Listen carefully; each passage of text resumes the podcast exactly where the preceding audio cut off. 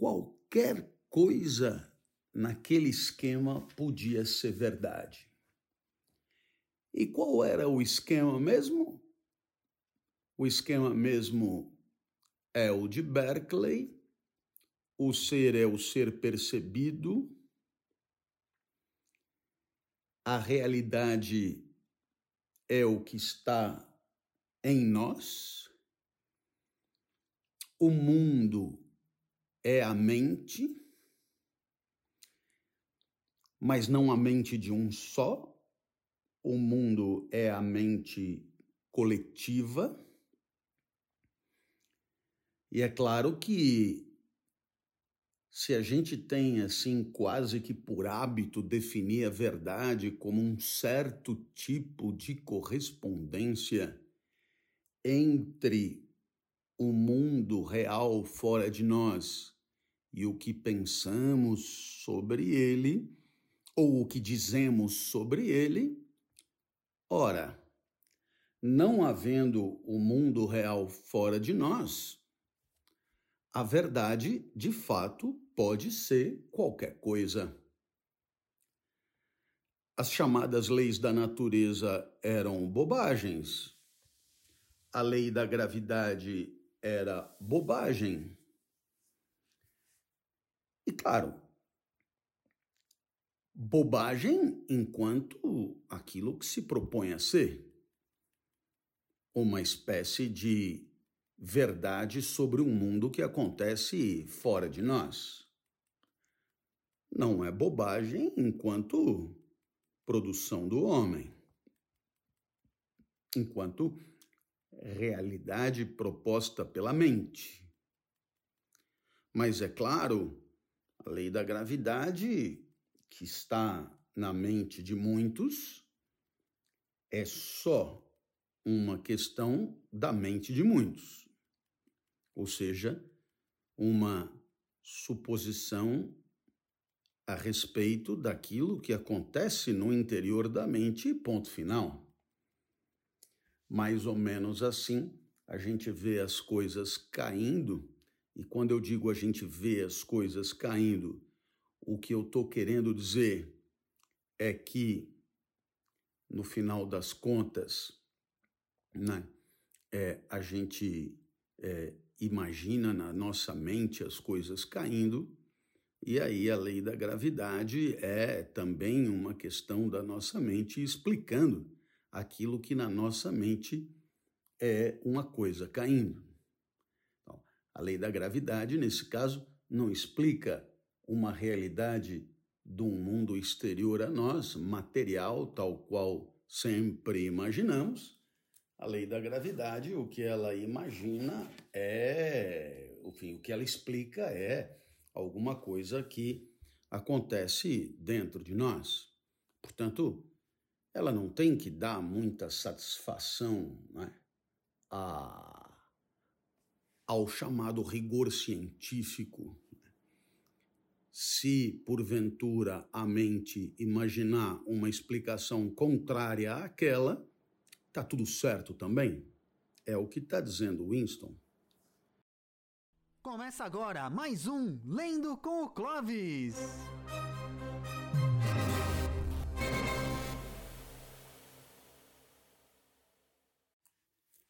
Lendo com o Clovis. 1984, obra de George Orwell um dos livros mais lidos nos tempos recentes. E olha, no mundo inteiro, em todos os países, nos principais idiomas, depois dos 70 anos e a o domínio público, as editoras se animaram só aqui no Brasil eu conto pelo menos uma dezena de publicações 1984 que nós estamos lendo da primeira à última página. Se eu quisesse, O'Brien disse, poderia sair flutuando deste piso como uma bolha de sabão. É, se tudo é só uma questão de imaginação, por que não? Winston refletiu. Se ele acha, e esse acha em itálico, coisa da mente, que pode flutuar, e se eu, ao mesmo tempo, acho que o vejo flutuando, então a coisa acontece.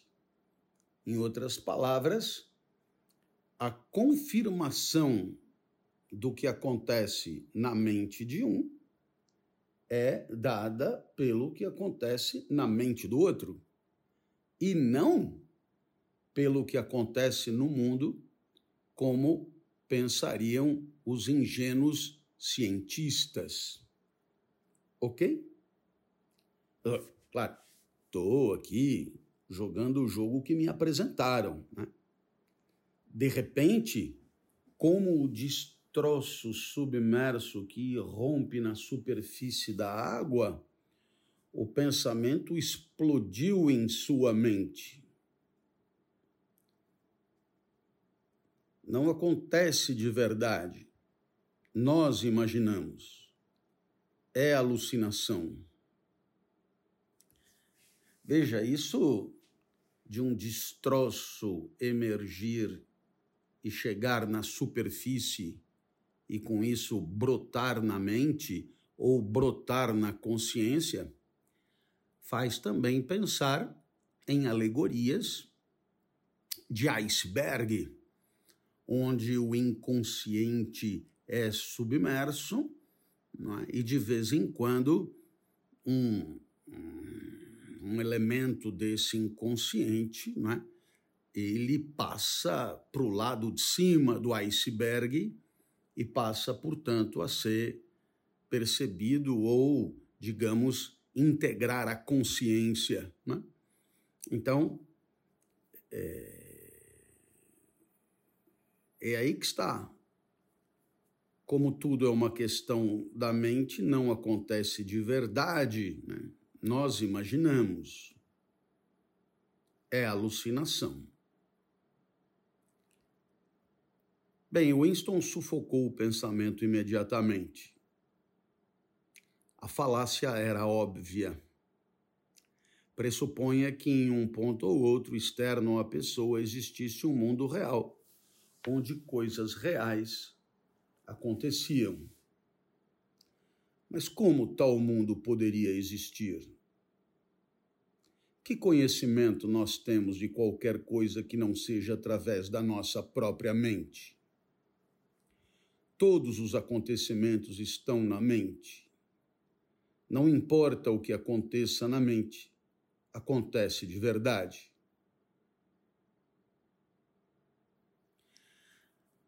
A verdade, portanto, é qualquer pensamento,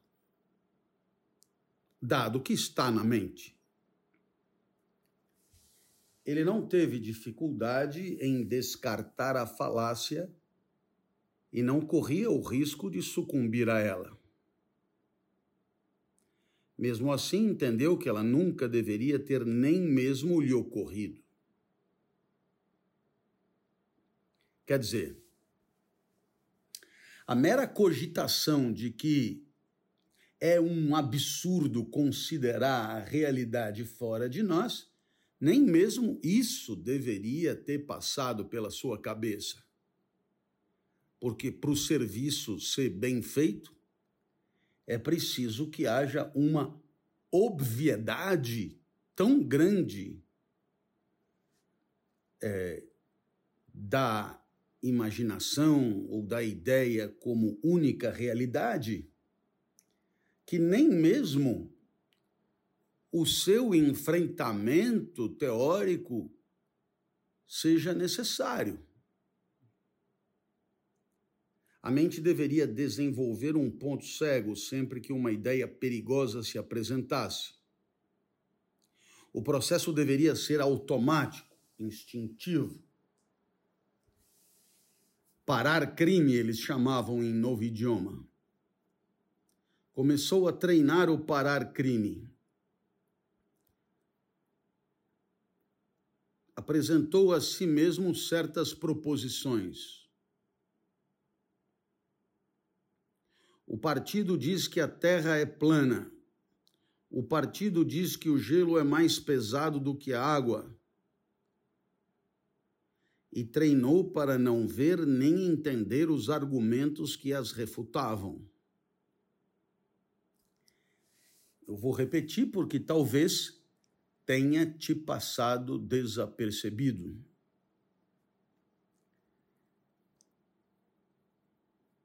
A verdade é o que brota na mente. A comprovação dessa verdade é dada por outras mentes. Não há mundo fora de nós. O partido diz que a Terra é plana. Eis aí o que brotou na mente de alguns e, naturalmente, deve brotar na mente de todos. O partido diz que a Terra é plana. O partido diz que o gelo é mais pesado do que a água. Agora, é, qual é a terra que é plana? É a terra dos cientistas, essa que eles fotografam de longe, essa que se vê da lua? Não, essa não existe. Essa não existe. Esta está na mente apenas, porque tudo está só na mente, esta está na mente daqueles que desafiam o partido, discordam do partido. A Terra é plana, é uma proposta exclusivamente interior à mente ou à alma, né? ou ao espírito, e que é, digamos, o entendimento comum a todas as mentes daqueles que pertencem ao partido. Portanto, aí está o problema. É preciso pensar com obviedade, sem cogitar sequer, sem cogitar sequer uma alternativa, uma possibilidade alternativa, herética ou discordante, compartilhar com a nossa mente a mente dos demais membros do partido.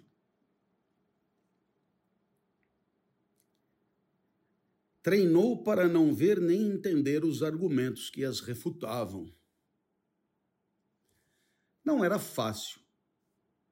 Exigia grandes habilidades de raciocínio e improviso. Os problemas aritméticos que surgiam, por exemplo, de afirmações tais como 2 e 2 são 5, estavam além de seu alcance intelectual. Aquilo requeria uma espécie de atletismo mental, uma habilidade para, em um momento, fazer uso mais refinado da lógica e, no seguinte, ignorar os erros lógicos mais toscos. A estupidez era tão necessária quanto a inteligência e tão difícil de obter quanto ela.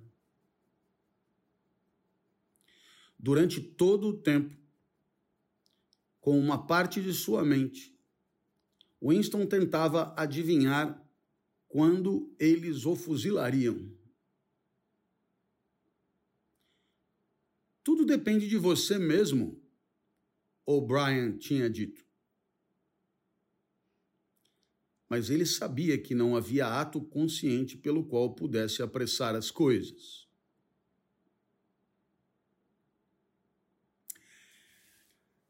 Veja, aqui você tem uma, uma, uma questão interessante, porque se tudo é uma questão de imaginação, se tudo é uma produção da mente e não há realidade fora da mente, isso também, claro, se aplica aos corpos. Eu iria mais longe, aos próprios corpos. Quer dizer, o que, que é o, o meu corpo, esse meu corpo, que só não rivaliza com o de Winston durante a tortura, porque o dele era magro. Né? E talvez porque o tipo de tortura a que sou submetido é diferente do dele. Mas é, esse corpo é, é uma produção da mente, exclusivamente. Não é uma realidade que lhe é exterior. É porque, no final das contas, se tudo é interior à mente, o corpo que lhe é exterior, ele, o que lhe é aparentemente exterior, ele na verdade é uma uma uma produção da mente, né? um, um dado da mente, digamos assim. E ele não via como apressar as coisas por um ato consciente.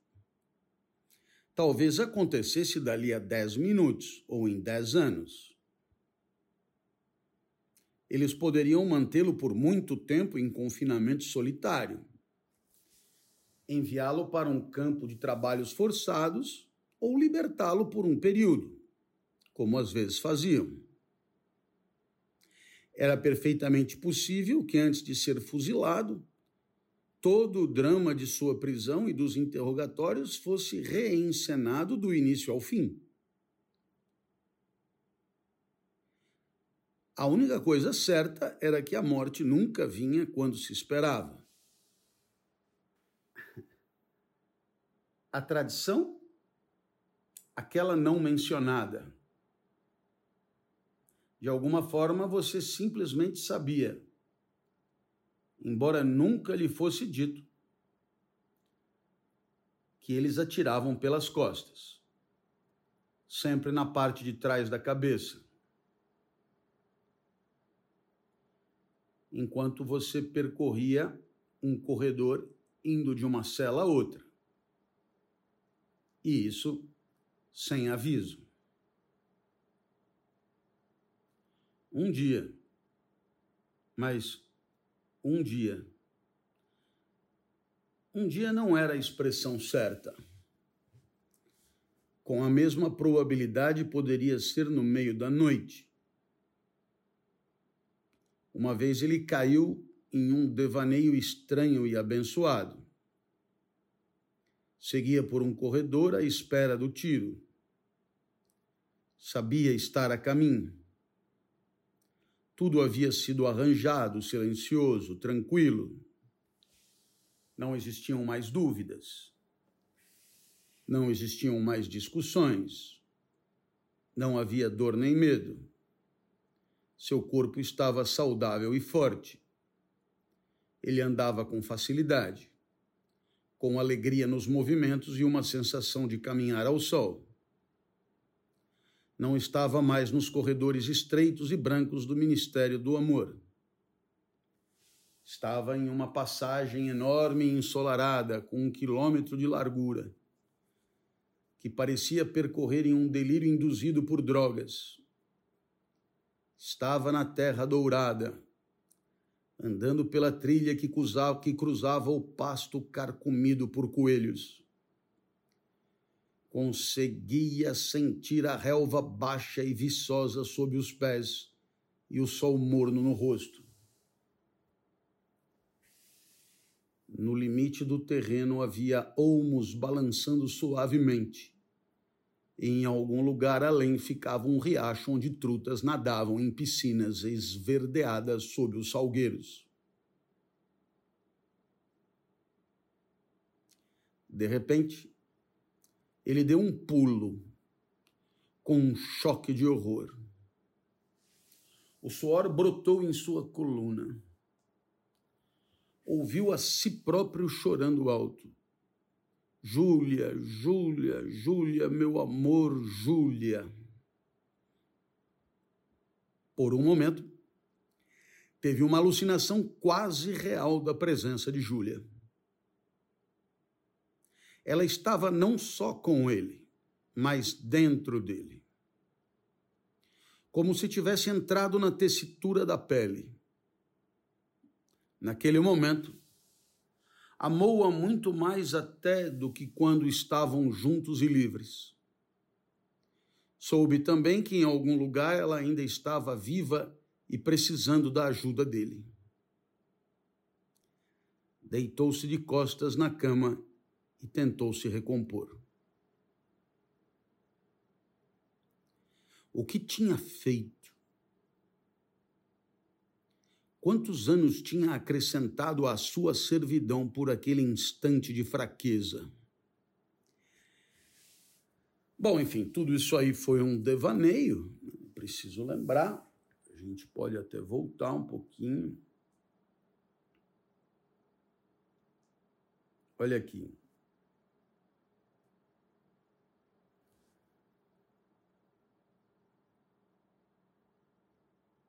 Uma vez ele caiu em um devaneio estranho e abençoado. Esse devaneio é uma espécie de um, de um sonho acordado, digamos assim. O problema todo nesse esquema, né, é que como a mente é tudo, fica difícil saber que diferença há entre um devaneio e um não devaneio. No final das contas,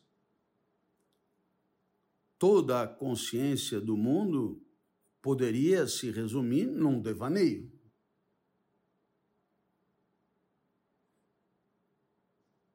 A própria vida talvez fosse só um devaneio. De qualquer maneira, ele seguia por um corredor à espera do tiro, papapá, tal como ele viu, como ele, como ele contou aqui, nós lemos, não é? E, e aí no final, aquela sensação da presença de Júlia,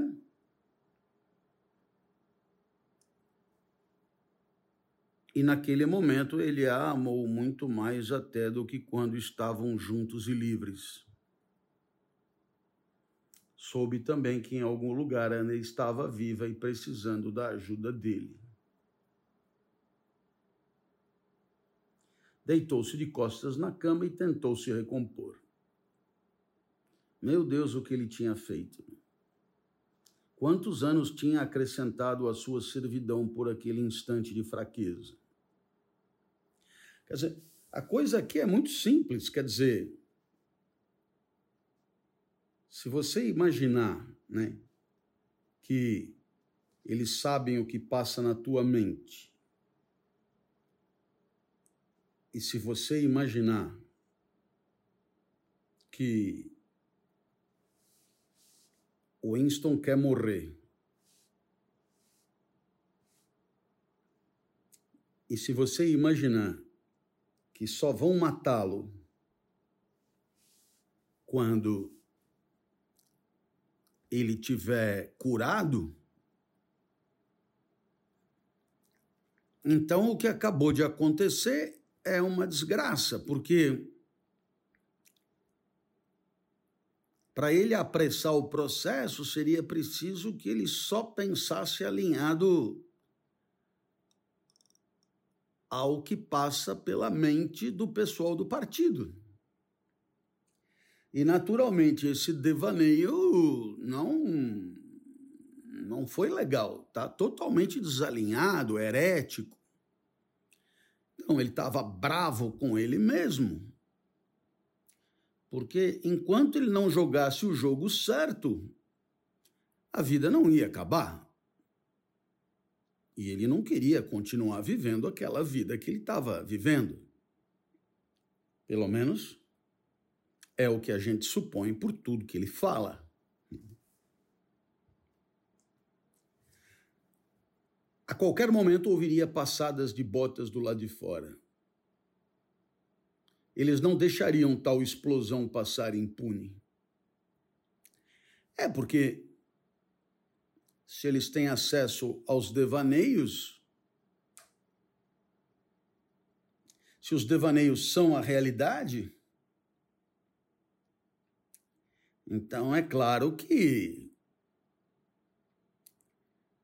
aquele negócio de amar a Júlia não ia ficar barato. Dado que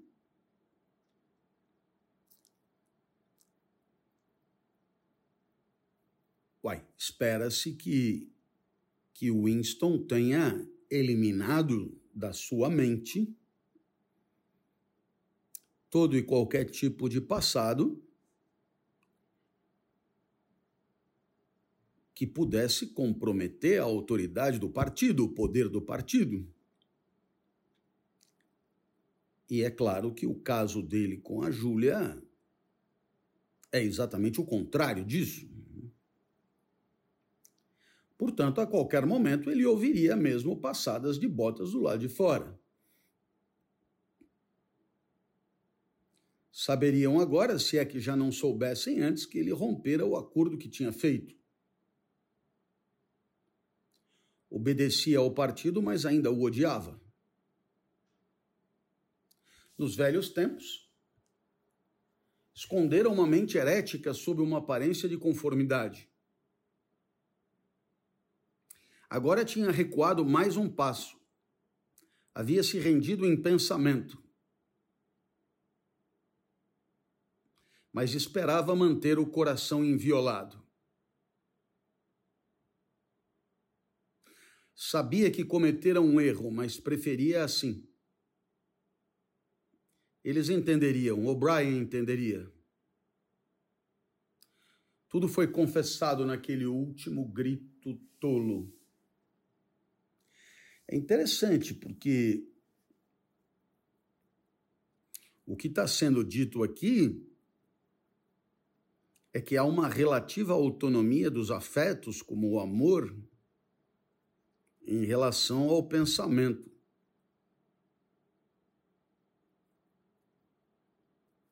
Ora,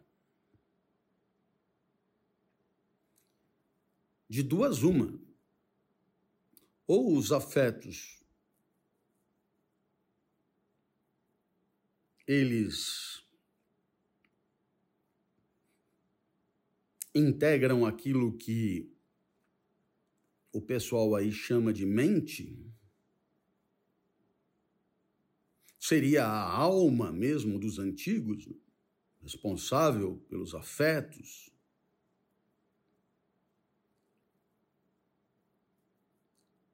Ou então a tal da mente seria só o pensamento e esses afetos aí não existiriam, ou pelo menos não deveriam existir.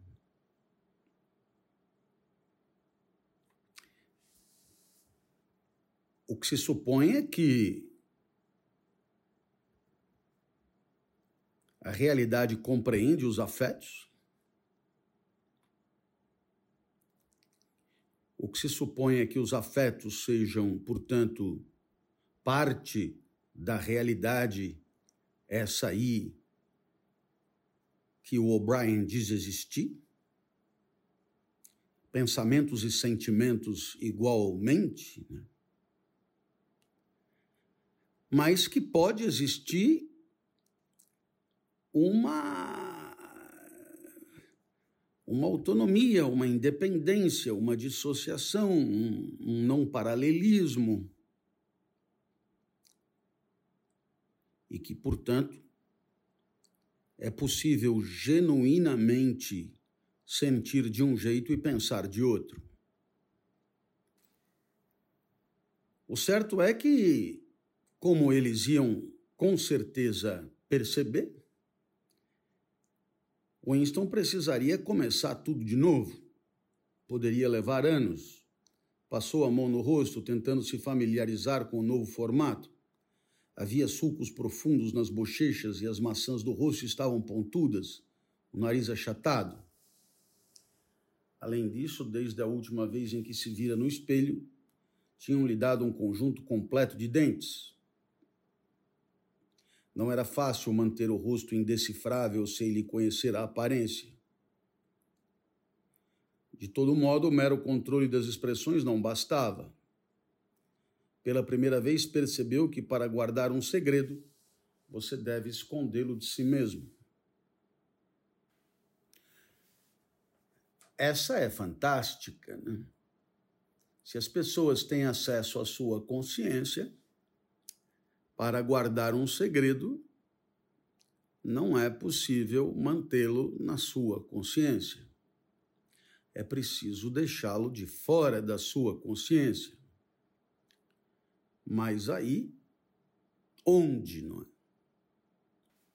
Precisa saber o tempo todo que ele está ali, até que seja necessário. Você nunca pode permitir que venha à sua consciência de uma forma que possa ser nomeada. Daquele momento em diante, não apenas precisava não apenas pensar certo, mas sentir certo, sonhar certo. Finalmente chegamos no ponto que vínhamos tocando já há um certo tempo. Agora sim, é totalmente impensável um controle da consciência sem um correspondente controle dos afetos. Daquele momento em diante, precisava não apenas pensar certo, mas sentir certo, sonhar certo. E durante o tempo todo, precisava manter o ódio trancado dentro de si como um cisto que fosse parte dele e ao mesmo tempo desconectado. Um dia eles resolveriam atirar. Não se podia dizer quando, mas deveria ser possível adivinhar uns poucos segundos antes. Era sempre pelas costas, percorrendo um corredor. Dez segundos bastariam. Naquele momento, seu mundo interior poderia emergir. Então, de repente, sem uma palavra pronunciada, sem uma hesitação no passo, sem uma alteração no rosto, subitamente a camuflagem cairia e pá! Seria disparada a artilharia de seu ódio, que iria preenchê-lo como uma enorme chama vociferante. E quase no mesmo instante, pá, seria disparada a bala, tarde ou cedo demais. Eles explodiriam seu cérebro em pedacinhos antes que pudessem requisitá-lo. O pensamento herético escaparia impune, sem culpa fora do alcance deles, para sempre. Eles abririam um buraco na própria perfeição. Morrer odiando-os, isto era liberdade. O plano do Winston estava armado. A ideia dele era morrer odiando o partido. Eles explodiriam o seu cérebro em pedacinhos antes de poder submetê-lo a novos tratamentos. O partido o que quer é matar depois de um alinhamento completo, corpo e alma pensamentos e afetos. E o Winston planeja conservar essa possibilidade que é de ser alvejado antes que eles antes deles se darem conta de que ele continua odiando o partido. O pensamento herético passaria impune, sem culpa, fora do alcance deles para sempre. E assim eles abririam um buraco na própria perfeição. Morrer odiando-os. Essa era a liberdade. Morrer odiando-os essa era a meta. Morrer odiando-os era não sucumbir. Morrer odiando-os era a única vingança possível. Fechou os olhos. Aquilo era mais difícil do que a disciplina intelectual. Era uma questão de se degradar, de se mutilar ele teria de mergulhar na imundície mais suja. O que era o mais horrível, o mais asqueroso de tudo?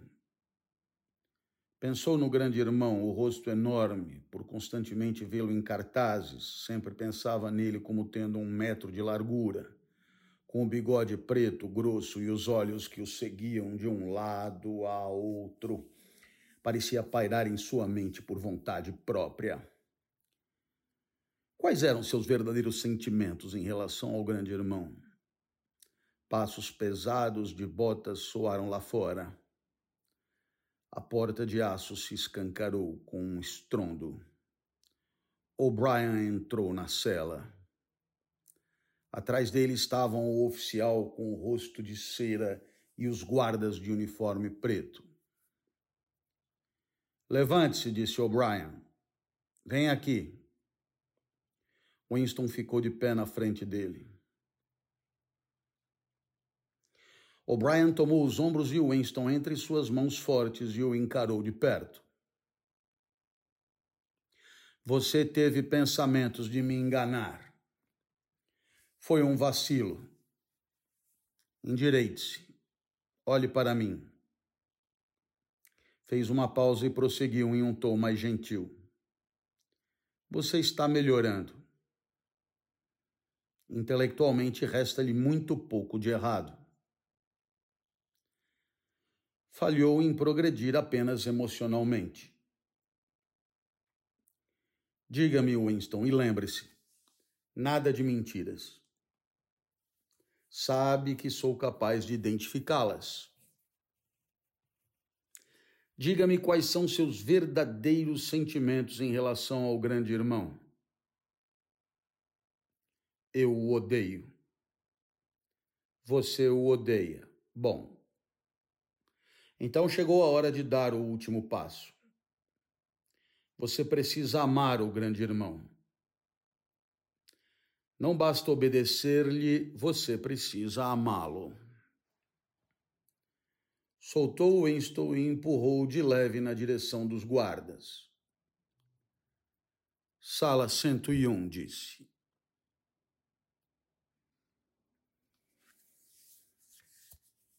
Muito bem, que loucura! O controle do pensamento supostamente adestrado era preciso agora dominar os afetos. Um tipo particular de poder domínio sobre os afetos alheios. E não é um domínio sobre os afetos alheios é, tentando seduzir, jogando charme, dizendo palavras bonitas tentando despertar amor. Não, não. O domínio sobre os afetos, pelo que eu entendi, vai ser fazer surgir o amor na base da tortura, na base da humilhação. Então vamos ver como é que isso aí poderá se realizar. Capítulo 5 da parte 3. Em cada estágio de sua prisão, ele soubera ou parecera saber em que lugar estava do edifício sem janela. Talvez a pressão do ar fosse um pouco diferente. As celas onde os guardas o espancaram ficavam abaixo do nível do chão. A sala onde foi interrogado por O'Brien ficava no alto, perto do telhado. E o lugar onde se encontrava naquele instante ficava em um subterrâneo muito profundo tão fundo quanto se poderia chegar. Era maior do que a maioria das celas em que estivera, mas ele mal reparou no entorno. Observou apenas que havia duas pequenas mesas bem à sua frente, cada uma coberta por um tecido verde. Uma estava a apenas um metro ou dois dele, a outra ficava mais distante, perto da porta. Então vamos retomar, só para a gente se situar. Observou apenas que havia duas pequenas mesas bem à sua frente, cada uma coberta por um tecido verde. Uma estava apenas a um metro ou dois dele. A outra ficava mais distante, perto da porta. Tinham-no amarrado muito ereto em uma cadeira, tão apertado que não conseguia mexer nada, nem a cabeça. Uma espécie de almofada prendia a nuca e o forçava a olhar reto para frente. Isso me faz lembrar a caverna de Platão. Eu imagino que na caverna de Platão os prisioneiros também ficavam sentados, amarrados, acorrentados e obrigados a olhar para frente. Por um momento ele ficou sozinho. Eu só, só falei da, da caverna de Platão por conta, é, é, digamos, da direção do olhar, né? da, da, da fixação da cabeça, de não, de não, poder desviar a direção para a qual a cabeça está virada. Né? Por um momento ele ficou sozinho. Depois a porta se abriu e O'Brien entrou. Uma vez você me perguntou o que havia na sala 101. Eu lhe disse que você já sabia a resposta. Todo mundo sabe. O que tem na sala 101 é a pior coisa do mundo.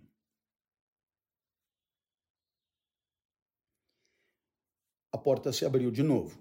Um guarda entrou carregando uma coisa feita de arame, uma caixa ou cesto. Pousou-a na mesa mais distante. Por causa da posição de O'Brien, Winston não conseguia ver o que era. A pior coisa do mundo varia para cada um, disse O'Brien.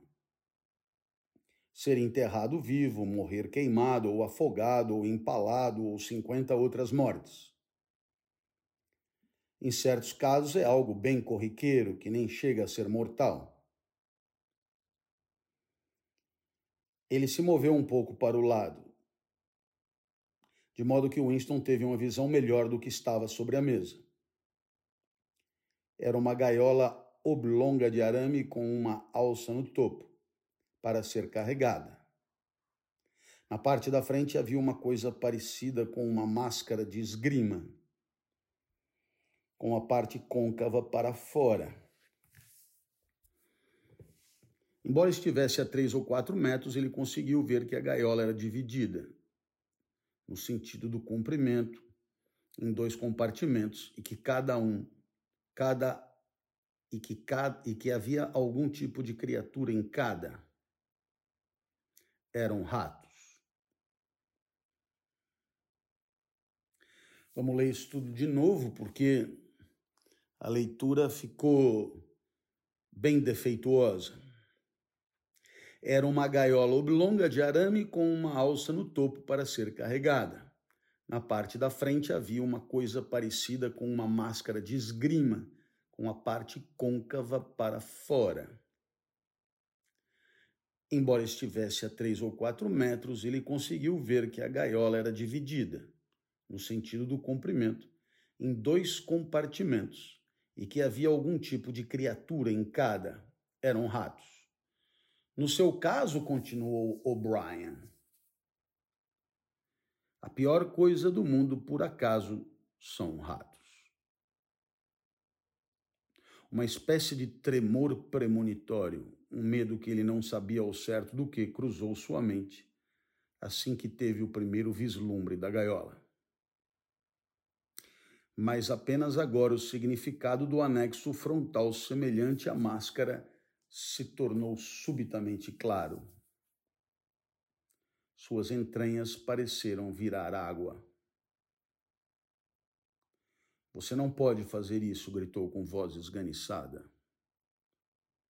Você não faria isso, não faria, é impossível. Você se lembra do momento de pânico que costumava acontecer nos seus sonhos? Havia um muro de escuridão à sua frente, um barulho em seus ouvidos? Havia alguma coisa terrível do outro lado do muro? Você sabia que sabia o que era, mas não se atrevia a arrastar para a luz. Eram ratos. O'Brien disse Winston, fazendo um esforço para controlar a voz. Você sabe que isso não é necessário. O que quer que eu faça? O'Brien não deu uma resposta direta. Quando falou, foi do modo professoral que às vezes adotava. Olhou ao longe, pensativo, como se estivesse dirigindo a uma plateia em algum ponto atrás das costas de Winston. Valeu, gente. Um beijo para todo mundo. Esse foi o Lendo com o Clovis. Não perca nosso próximo episódio, aqui no www.twitch.tv barra às segundas, quartas e sextas, às 21 horas.